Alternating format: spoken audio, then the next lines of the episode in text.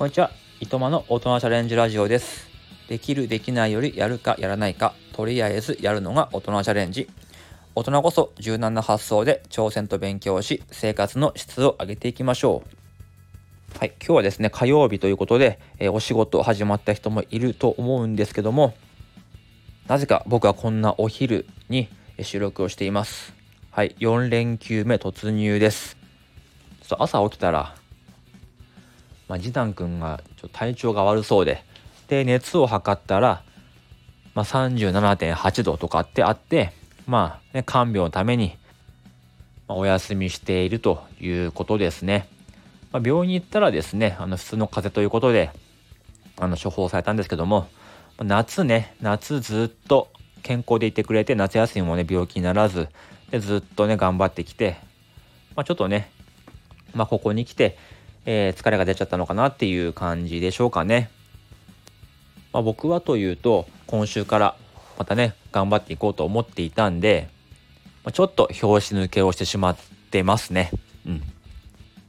まあ、何しようかなってことでとりあえず2時間、まあ、ラキューねラキューっていうまあブロックがあるんですけどもそれでロボットを作ってたって感じですかね。まあ、午後は、まあ、来週ね次男の誕生日があるんででうちはその誕生日になると1年分の写真をまあ厳選して、ま、フォトブックにしてねあの送るなんてことをまあずっとやってるんで、まあ、その写真選びでもしようかななんていうふうに思っています。まあ、今日はちょっとねお金というか、まあ、お買い物についてのお話をしたいと思うんですけども、えー皆さんキャッシュレスね使っているでしょうか？何々ペイとか、えーあると思うんですけども僕がメインで使ってるのは、えー楽天ペイですね。あとは QUICPay と PayPay なんですけどもすごいペイって言ってますけど、あのーまあ、 QUICPay の方はこれまでは bitFlyer カードって言ってあのーまあ、お買い物するとねその0.5%が、えービットコインで、えーもらえるというやつでした。でペイペイの方はの僕あの Y モバイル使ってますのであのソフトバンクの、えー月額使用料に、まあ、合算して支払えるようなチャージの形で PayPay は使用していました。ただ、えー9月からそのソフトバンク経由のチャージは月1回までは無料だけどもえーそれ以降は2.5%手数料がかかるってことでしたのでやめました。うん。ちょっとそれはねもったいないですよね。まあ、1万円チャージしたら250円引かれちゃうっていうことになってしまいますので、まあこれは良くないなと。ことで、えやめました。ただ、そのスマホの月額料金も結局は、えクレジットカード払いでやってたんで、そのチャージするお金もクレジットで払ってたわけですよ。だから PayPay をクレジットカード払いしてることには変わりなかったんですけども、あの、皆さん PayPay のアプリの色って何色ですかね？まあ大体赤いですよね。あの僕青いんですよ。これ何かっていうと PayPay カードってのを作って PayPay カードからの、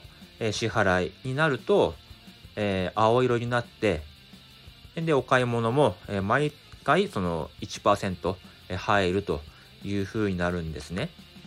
で赤いままだと、え0.5%なんですね通常はなんかこうキャンペーンとかしない限り0.5%なんですよ。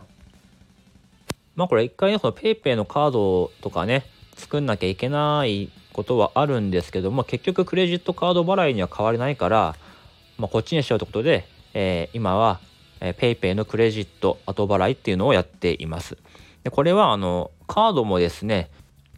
プラスチックのやつ、えーいらないっていうと送られてきませんので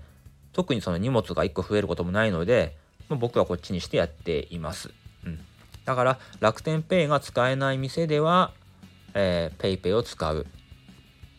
で、メインは楽天ペイだということで、あのまあ、支払い方法をね、えーすごく絞っています。まあ、その方がね、あのポイントを把握しやすいし、まあ、管理もしやすいですよね。まそんな感じでね、ま、できるだけ定価で買わない。で、できるだけポイントがもらえるような買い物をちょっと日々模索している感じですね。ただまあでもいろんな本にも書かれてありますけどももちろんポイント目的で買い物とかは一切してないですけどもどうせ買うんだったら、できるだけポイントがつくとかできるだけ安く買うとかそこら辺を心がけて、います。なんか本業以外で月に1万円稼ぐっていうよりも、えー、1万円節約するとか1万円抑えるとかいう方がなんか僕の方は簡単にねできるのかなっていうふうに思ってるんでそんな感じでね日々節約していますね。あの昨日もですねあの髪切りに行ったんですけどもなんかこうメニュー表を見るとシャンプーをなしにすると500円安くなるんですよね。まあね自分は男でも髪短いんで髪切られた後にね短い髪別に洗ってもらわなくてもいいかなと思って。はい。でもその後まあランニングもするしその後シャワーすればいいよなってことで